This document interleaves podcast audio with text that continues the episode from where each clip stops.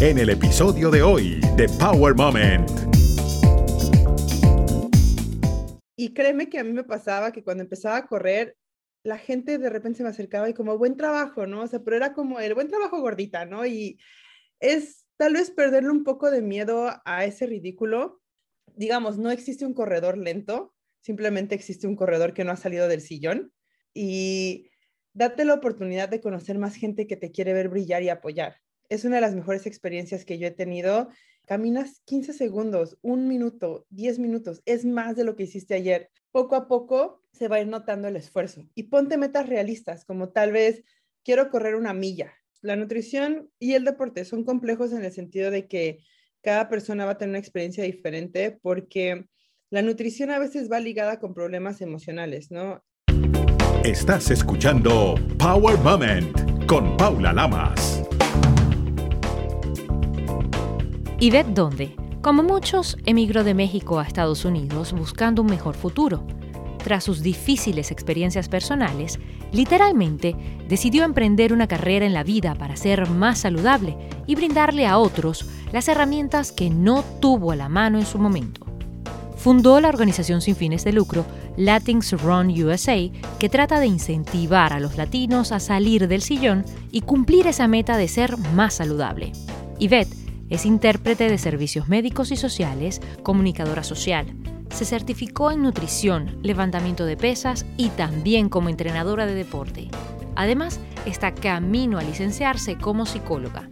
Sin embargo, antes, a sus 27 años, tenía sobrepeso, fumaba todos los días y era prediabética, además de contar con otros problemas de salud.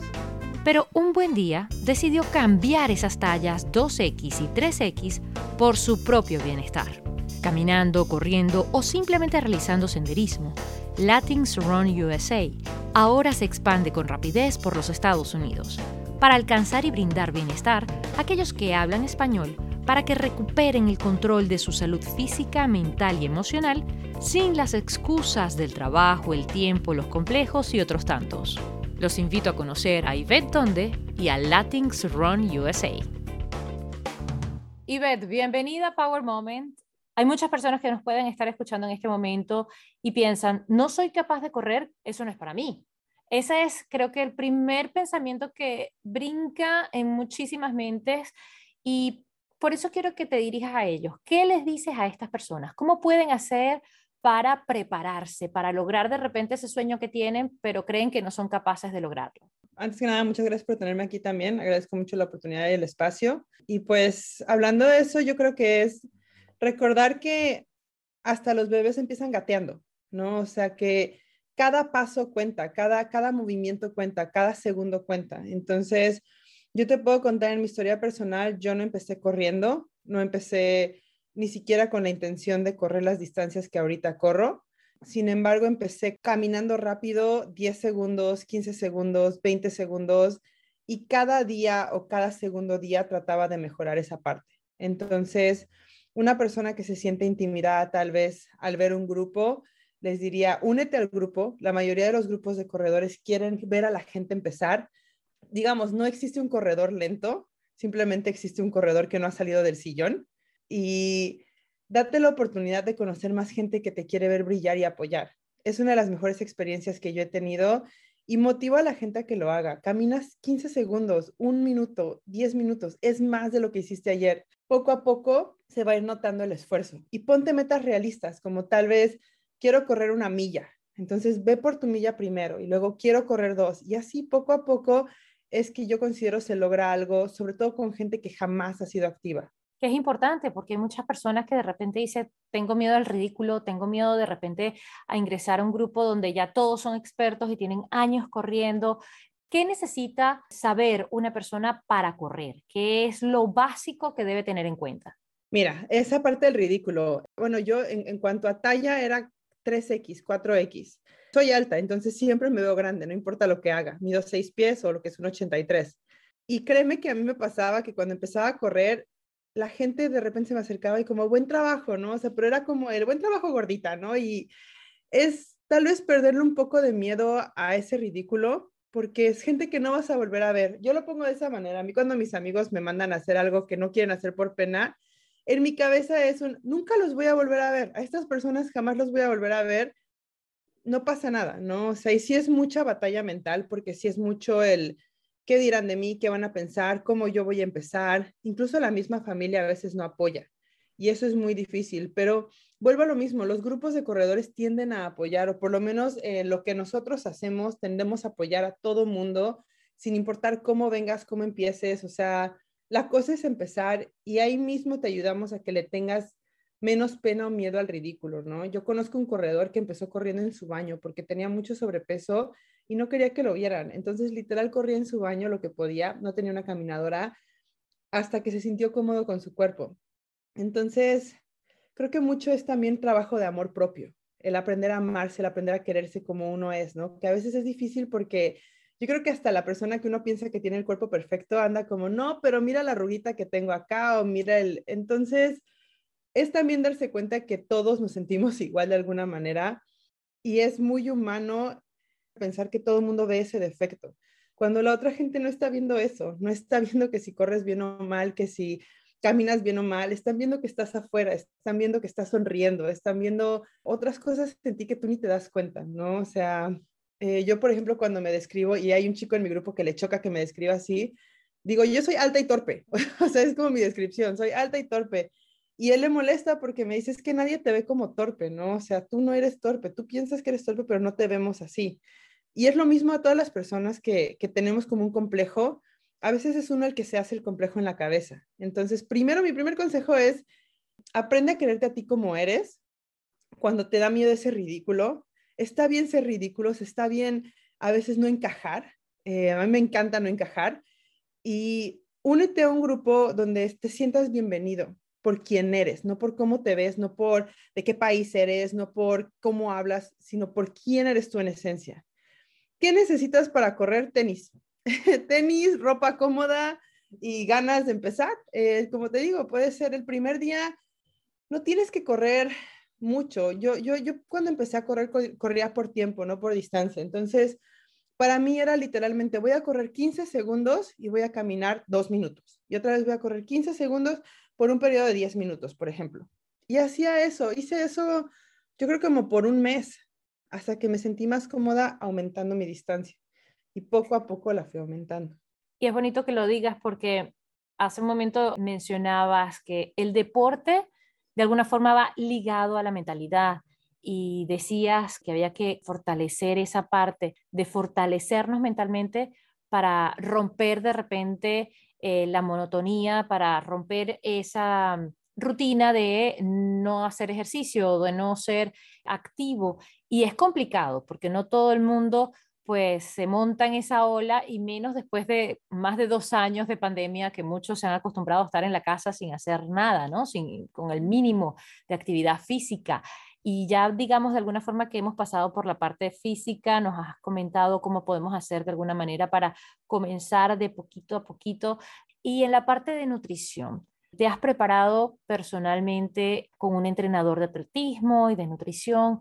¿qué sería lo más importante para alguien que quiera cambiar su estilo de vida que ha sido pues tóxico de alguna forma? Híjole, para la parte de nutrición es la nutrición y el deporte son complejos en el sentido de que cada persona va a tener una experiencia diferente porque la nutrición a veces va ligada con problemas emocionales, ¿no? Yo tuve un, un entrenador en nutrición, pero además de eso, en los años que ha sido mi cambio y mi proceso, me certifiqué como entrenadora en nutrición y también entrenadora personal y este, de levantamiento de pesas. Y una de las cosas que me queda a mí muy grabado es que a veces la nutrición está ligada a un problema psicológico, un problema eh, mental, emocional, que va más allá de un no puedo porque así soy, ¿no? O sea, es más una depresión, un caso de ansiedad, un cuadro de ansiedad alto, em, puede ser también, a veces incluso la bipolaridad te puede dar este, un ataque de comer mucho cuando estás muy eufórico. Entonces, si estás empezando, primero identifica qué, comes en un día, cómo estás comiendo. Y si te das cuenta que picas mucho la comida, el pensar, ¿por qué estoy picando la comida? O sea, me está pasando algo que me está estresando y por eso empiezo a picar la comida o hay algún otro factor. Porque las dietas, el decir una dieta como que te ponga una dieta estricta, puede ser muy limitante para mucha gente y luego viene el rebote. Podrás perder 10, 15, 20 libras, kilos, pero luego viene el rebote, si no es un estilo de vida que puedas mantener. Desafortunadamente nuestro idioma, en inglés sobre todo, pero también en español, tienen esto que le llaman cheat meals, que son como alimentos trampa o me voy a dar un día, ¿no? Para estar feliz. Y pues no, o sea, la comida cheat, cheat meal, o sea, la comida trampa o la comida los premios que no son premios realmente, ¿no? Exacto, los premios que no son premios no existen, ¿no? O sea, tu cuerpo no va a decir, ay, me estás premiando, ¿no? O sea, el cuerpo no se da cuenta, el cuerpo nada más lo ve como, como, como si fuera gasolina. Es cambiar un poco la mentalidad que traemos los latinos de que la comida es un premio, la comida es confort, ¿no? No solamente los latinos, muchas culturas tienen ese mismo problema, pero es un proceso lento mi consejo, y, fue lo que a mí me funcionó, es hacer, empezar con un alimento al día. Por ejemplo, el desayuno. Y tal vez no es decir, ya no voy a comer mi pan y mi chocolate o mi leche con eh, café que tomo. Es más bien, ok, si mi dieta es esta, ¿qué puedo hacer para mejorar el contenido nutricional? Entonces, tal vez a mi pan y a mi café con leche le voy a agregar un yogurt o le voy me voy a comer una fruta. Entonces, y si me siento llena con la fruta, pues primero te comes la fruta, luego te tomas tu café y luego te comes tu pan, pero si te sientes lleno, te comes la mitad del pan. Y poco a poco hacer como ese, ese cambio de mentalidad, o sea, ir agregando más cosas que son saludables y tú solito vas a ir quitando las cosas que no lo son. Cuando empiezas a hacer ejercicio pasa y empiezas a cambiar tu dieta, pasa eso que aunque a veces se te antojen las cosas, dices, voy a correr o voy a ir al gimnasio y cuando termine de hacer eso me como lo que quería y a veces ya no se te antoja. Entonces, es como hacerte un poco de juegos mentales, pero que puedan ser sustentables para el resto de tu vida. Ese es el truco, que puedan ser sustentables. ¿A quién no le ha pasado que ha empezado cualquier tipo de cantidad de dietas y las ha roto? ¿Cómo hacemos para no romper ese compromiso, para tener esa disciplina? Porque a veces no tenemos esa disciplina. Pues es eso, o sea, es realmente todos somos humanos, todos, absolutamente todos tienen y rompen sus dietas es ser flexible hasta cierto punto y saber para qué o por qué estoy haciendo una dieta. Si es tal vez para ganancia muscular, para perder peso, para... ¿Y por qué quiero perder peso? O sea, eso sí es muy importante. ¿Tú por qué quieres perder peso? ¿Porque alguien te dijo que te ves mal? Entonces, desde ahí empiezas mal. O sea, si no es algo que tú quieras, desde ahí ya estás empezando con estrés, con tensiones, con un pero porque me veo así, y ese trabajar ese amor propio primero, ¿no? Digamos que ya es porque quieres perder peso por tu salud. Bueno, entonces, no sé, un periodo de dos meses tal vez tener una, dieta donde, o un, un régimen donde tal vez sí empieces a perder peso, pero ser flexible en el sentido de decir, después de dos meses voy a tratar de integrar alimentos que había quitado y luego vuelvo a intentarlo en dos semanas, por ejemplo. Ser muy flexible. Podría ser un carrusel que tiene sus altas y sus bajas. Y es eso, una dieta es igual, o sea, no siempre vas a estar como la misma mentalidad y vas a poder comer lo mismo. También es temporal, ¿no? O sea, no podemos cambiar todo el, la mentalidad que traemos y, por ejemplo, en las fiestas navideñas y demás, pues no vas a decir, no, estoy a dieta, ¿no? O sea, porque es muy difícil. Y luego, la mayoría de las familias, la mamá está, ándale, ándale, cómetelo, ándale, yo te lo hice, como no te... Y es una grosería el no comérselo, ¿no? Entonces, como que el ubicar cuándo se puede, cuándo no se puede. Si voy a ir a una fiesta, ¿qué puedo hacer antes de ir a la fiesta para tal vez sentirme yo mejor? ¿Y qué es lo que a mí me hace sentir mejor? ¿No? O sea, realmente me siento mejor cuando estoy activo, cuando no estoy activo. ¿Cómo hago ese cambio de mentalidad? Porque realmente el cuerpo humano sí está diseñado para que estemos activos. Pero ahorita, como dices, con la pandemia y encima de eso, con muchas cosas que la tecnología nos ha hecho más flojos, creemos que de hecho el estar inactivo es lo cómodo, ¿no? Dice, es que cada vez que camino me duele la rodilla o me duele la cadera o... Pero es porque no, es como un carro, no le, no le has estado echando aceite al carro, entonces obviamente el carro va a fallar al principio. Hay que echarle aceite, hay que volver a mantenerlo para que el carro esté bien. Es lo mismo con el cuerpo. Eres la fundadora de Latinx Run USA, una organización non-profit que se está esparciendo por todos los Estados Unidos poquito a poquito. ¿Qué tipo de puente busca hacer Latinx eh, Run USA con la comunidad hispana? Empieza precisamente por esta necesidad que yo siento de que no tenemos, como inmigrantes a veces latinos, porque pues, o sea, soy latina, no, ¿cómo te diré? No trato de quitar a los demás inmigrantes, pero no puedo hablar de otros casos porque todavía no me sumerjo en eso. Pero como inmigrantes latinos a veces nos falta este sentido de comunidad o de familia. Hay estados donde tal vez la comunidad latina es más grande, como tal vez en Texas o en California, en Miami, pero aquí no es, aquí no es así, en Washington no es así. Entonces, a través del deporte me gustaría crear un puente donde se, se empiece a ejercer o se empiece a crecer esta comunidad, no solamente para los que somos inmigrantes, pero también para los hijos de inmigrantes, que son esta generación que ya habla inglés, que ya entiende el inglés, que son muchas veces los intérpretes de los, de los papás. Entonces, ¿cómo crear una comunidad que tenga un puente entre ambos mundos, el mundo latino, el mundo americano en el que vivimos, a través del deporte? Busco, creo que y la gente que conoce mi historia sabe que pues yo viví en mi carro tres meses, ¿no? Y viví sola y viví esta idea de que tal vez si me moría nadie se enteraba, ¿no? Y es un sentimiento que no le deseo a nadie y creo que muchas veces como inmigrantes teniendo la familia lejos pensamos eso, si yo me muero, ¿quién va a saber? ¿Quién se va a enterar? A mí nadie me quiere aquí. Entonces, el generar una comunidad activa es eso, el querer que nadie se sienta de esa manera también. ¿Cómo llegas a ser una indigente en Estados Unidos? Aunque no lo creas, es muy fácil. Este, híjole.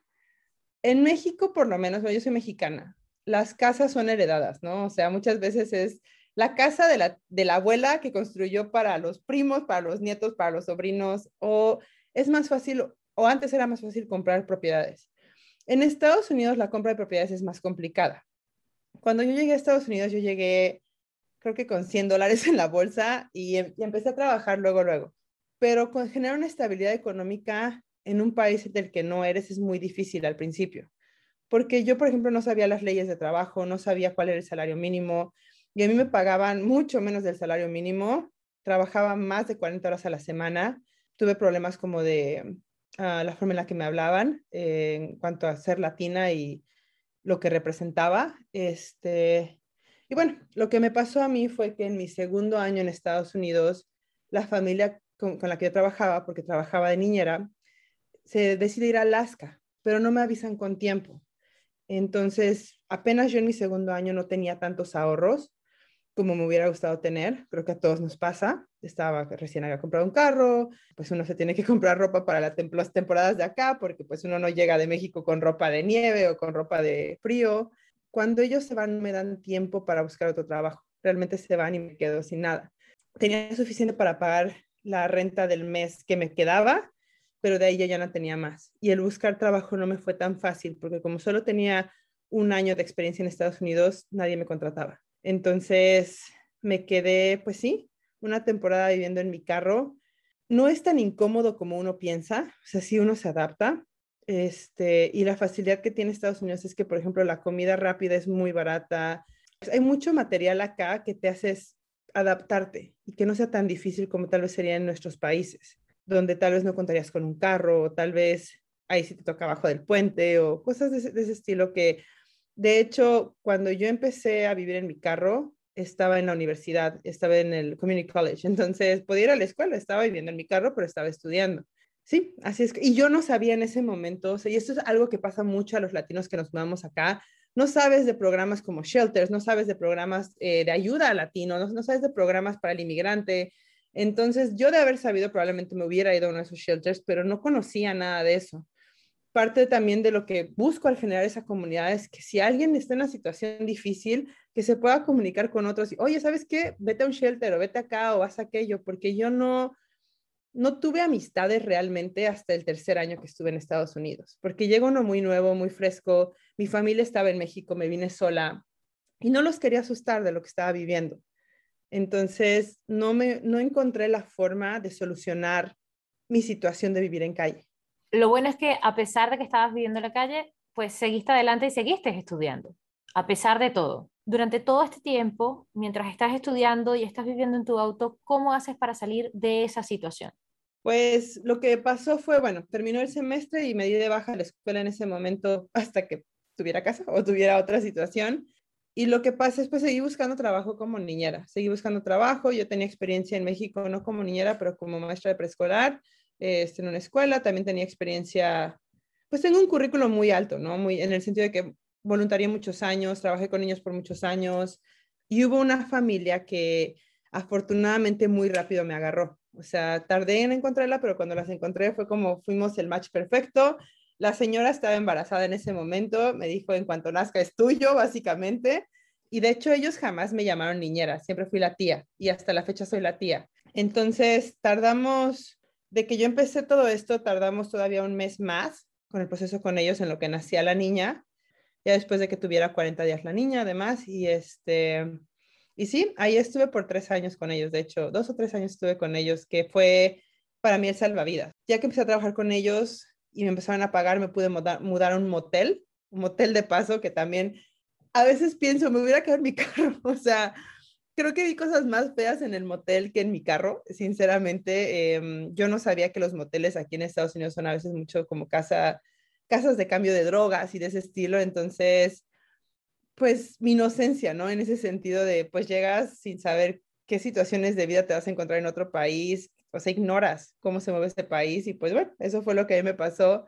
Y ya hasta que pude rentar un departamento con lo que me estaban pagando, fue que me mudé o tuve mi propio espacio. Y ahora que has crecido, que has fortalecido este programa, por las experiencias que has tenido, quieres de repente ayudar a otros que estén llegando ya sea a esta región o a, cualquier otra parte donde se está expandiendo esta organización, porque no solamente estás acá en el estado de Washington, también vas a estar en el estado de la Florida, en California. Háblanos un poco de esas embajadas que poco a poco estás abriendo en diferentes partes. Claro, eh, pues mi misión es esa, o sea, yo digo brillar a mí me gusta ver a la gente brillar, sacar ese fuego interno que tienen.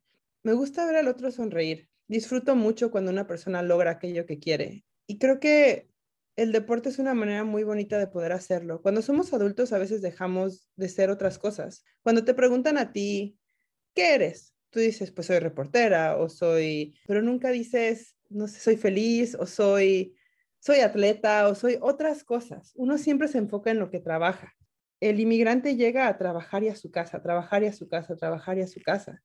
Entonces, creo que el integrarnos a actividades deportivas nos ayuda a hacer algo más, ¿no? A hacer, soy atleta, soy corredora, soy triatleta, no sé, soy feliz cuando estoy en la montaña, soy montañista. Y ese sentimiento, lo que hago con las embajadas es transmitirlo al embajador que viene siendo el anfitrión de esa zona. Puede ser una, ciudad diferente en Washington, puede ser una ciudad en Oregon, en, California, en diferentes lados, y ese anfitrión invita gente a eso mismo, a que sean algo diferentes a través de, algo que es saludable, ¿no? Porque muchas veces pasa eso también, no nos cuidamos acá, llegamos a los 50, 60 años, que no es una edad muy avanzada y tenemos muchos problemas. Yo actualmente trabajo como intérprete de servicios médicos y me toca ver gente de 40 años que parecen de 80. Y es precisamente evitar eso, o sea, el cómo podemos seguirnos cuidando ya estamos aquí, nuestra vida ya es aquí. ¿Y qué sigue? No solo es trabajar y casa. Eres una mujer inmigrante, eres joven. ¿Qué fue lo que te activó? ¿Qué fue lo que te hizo cambiar de manera de pensar para adquirir un estilo de vida más saludable. Hablaste de comida chatarra cuando estabas en situación de calle, hablaste eh, al principio de que eras alta y con sobrepeso, ¿cuál fue la situación que te detonó, digámoslo de alguna manera, ya sea algo que experimentaste, que viviste, que vistes? ¿Qué fue lo que te hizo cambiar de, estilo de vida? Yo creo que el mundo no está diseñado para la gente con mucho sobrepeso, ni para la gente muy alta, si te soy sincero, el mundo no está diseñado para la gente alta tampoco. Estados Unidos más o menos, pero aún así me voy comiendo mis rodillas en los aviones, sin importar qué haga, pero con esa idea de cierta manera yo ya me había acostumbrado a no encajar y no encajo y está bien, me gusta no encajar, pero tenía 27 años, estaba fumando más de una cajetilla al día, no podía ni caminar una cuadra sin sentir que me moría. Para llegar a mi departamento eran tres pisos, en escaleras. Me tenía que parar a la mitad y tenía 27 años. Hice un viaje a Machu Picchu con mi familia, hicimos trampa, empezamos en Aguascalientes, que es el pueblo al lado de Machu Picchu, no caminamos todo caminamos todos desde ahí, pues sí, pero es poco realmente, los que han hecho la ruta ya sabrán, pero el ver que mi papá de sesenta y tantos años podía caminar mejor que yo a mis 27 fue algo que no podía seguir yo viviendo así. El ver cómo mis papás se preocupaban, sobre todo yo ya viviendo en otro país, por mi salud, porque, porque tenía 27 años, tenía mucho sobrepeso, era prediabética, hipertensa, muchos problemas de salud para mi edad, no podía moverme.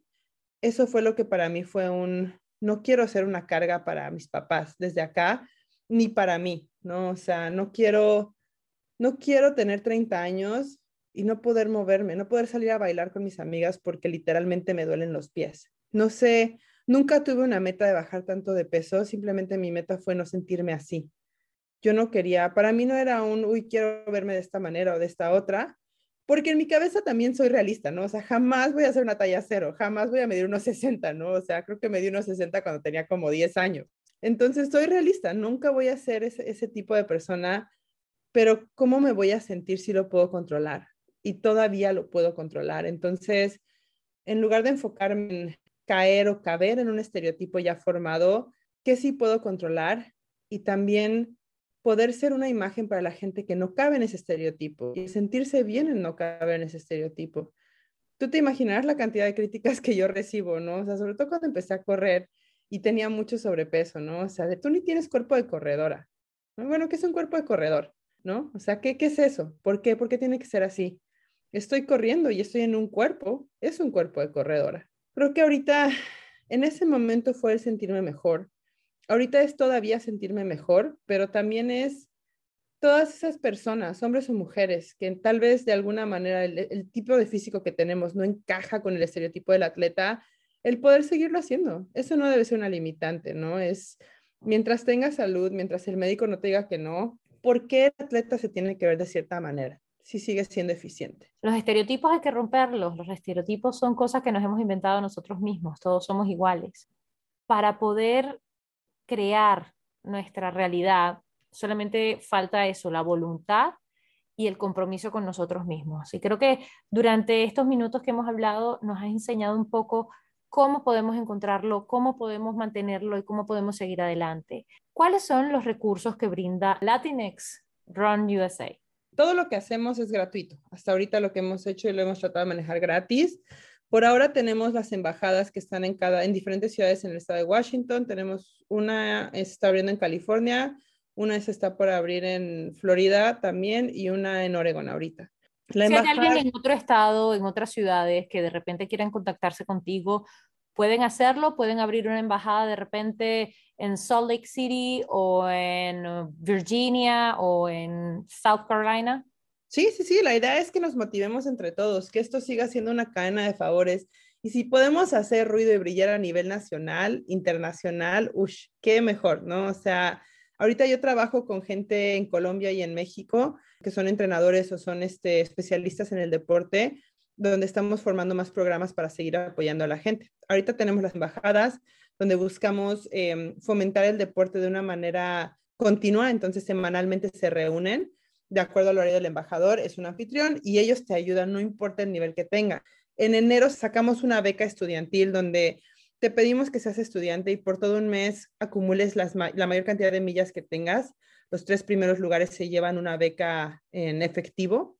Ahorita estamos trabajando en un proyecto para cinco personas adultas que nunca habían tenido un, digamos, un equipo de entrenamiento profesional y se les está brindando psicólogo, em, entrenador personal, entrenador de nutrición, este, fisioterapeuta y quiropráctico para que puedan tratar de lograr la meta de, llegar a Boston. Boston es un maratón, pues digamos, elite, ¿no? Uno tiene que tener ciertos tiempos de acuerdo a su edad. Dos de ellos son maratonistas, pero los otros tres no lo son. Darles las herramientas para que puedan llegar a esa meta de una manera que a veces no podemos pagarnos. Yo no podría pagar, pagar por tantos profesionales para un entrenamiento y pues es algo que queremos darles como comunidad. Y a nivel personal, eh, ¿cuál es tu meta? ¿A dónde quiere llegar Ivette? Mm, a nivel personal, el día que yo me muera, quisiera que todo lo que estoy haciendo se siga haciendo. Es decir, a las personas que les he ayudado, les he brindado un poquito de luz, un poquito de alegría, que la brinden a otra persona y esa es mi huella.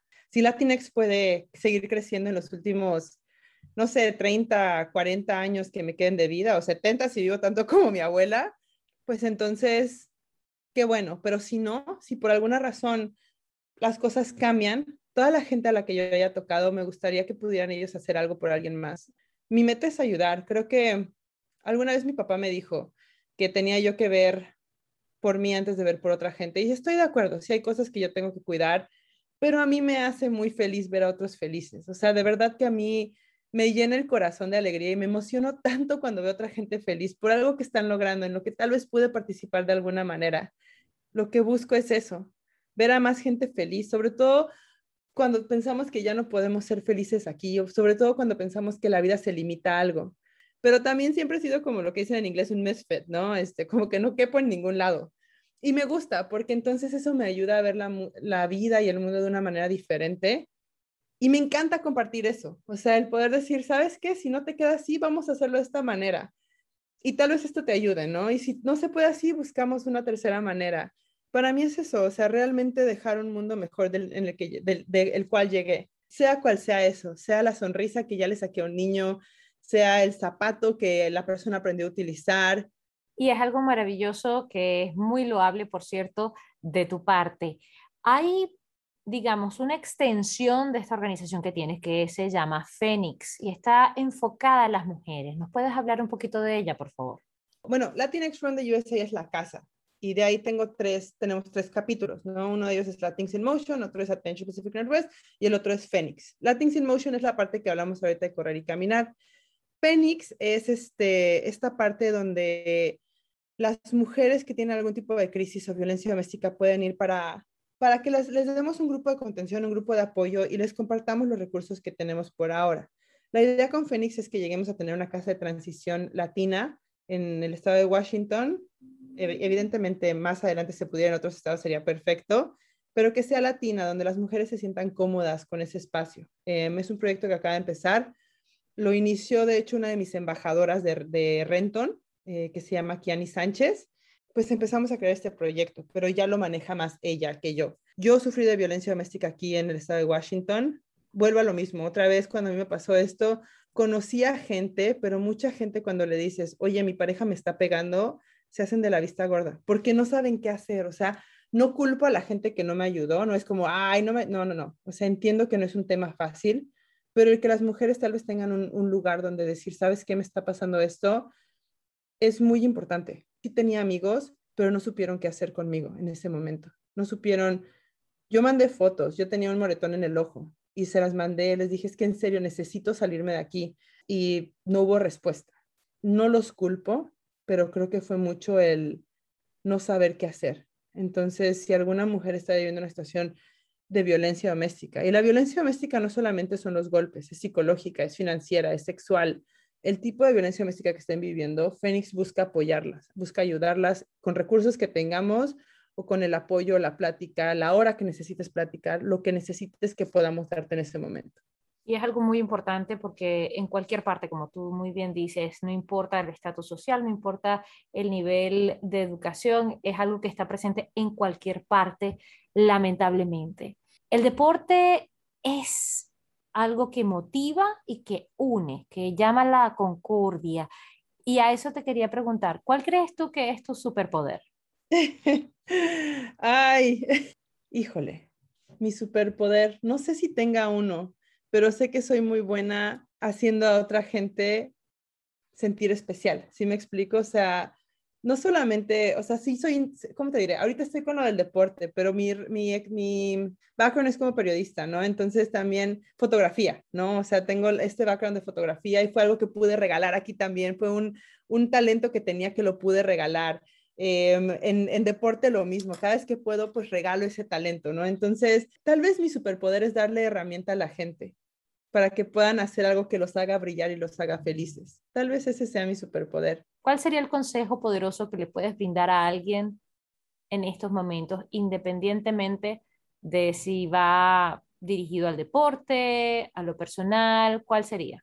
Yo creo que todos somos muy diferentes, como las plantas. No le puedes dar a un cactus la misma cantidad de agua que le das a, no sé, una enredadera. Yo creo que el consejo que les puedo dar es brillen como sea que deban brillar y acepten que el brillo que tienen es único. No te tienes que ver igual que todos, no tienes que ser lo mismo que todos. puedes brillar a tu manera y es importante que la gente sepa qué necesitas tú para brillar, porque no todos tenemos las mismas necesidades. Creo que mi consejo es ese. Aprende a saber qué necesitas, pide lo que necesitas para que te puedas desarrollar en el medio o en el ambiente en el que tú te quieras desarrollar. Y que está bien, está bien tener necesidades, está bien necesitar apoyo y está bien también hacer las cosas solo. Pero vuelvo a lo mismo, ¿qué planta eres o qué brillo tienes? Reconócelo, ámalo, acéptalo y lúcelo. Muchísimas gracias, Ivette, por tu energía, por tu brillo, por todo lo que estás haciendo por la comunidad de hispanos y todos y cada una de las personas que se acercan a tu organización, a ti, porque sin duda alguna las estás ayudando a brillar, a sacar ese problema o esa situación de la cual se puedan estar encontrando. Así que gracias por tu tiempo, gracias por esa buena vibra, por lo que haces y por esta entrevista. No, muchísimas gracias a ti por tu tiempo, de verdad. Agradezco mucho el espacio y el tiempo y este, sí, muchísimas, muchísimas gracias. Power Moment no se hace responsable por los comentarios emitidos por los invitados. Recuerda seguir a Power Moment en las redes sociales, arroba Power Lamas, en Twitter e Instagram y en Facebook, Power Moment with Paula Lamas. Esta es una producción de GGSI.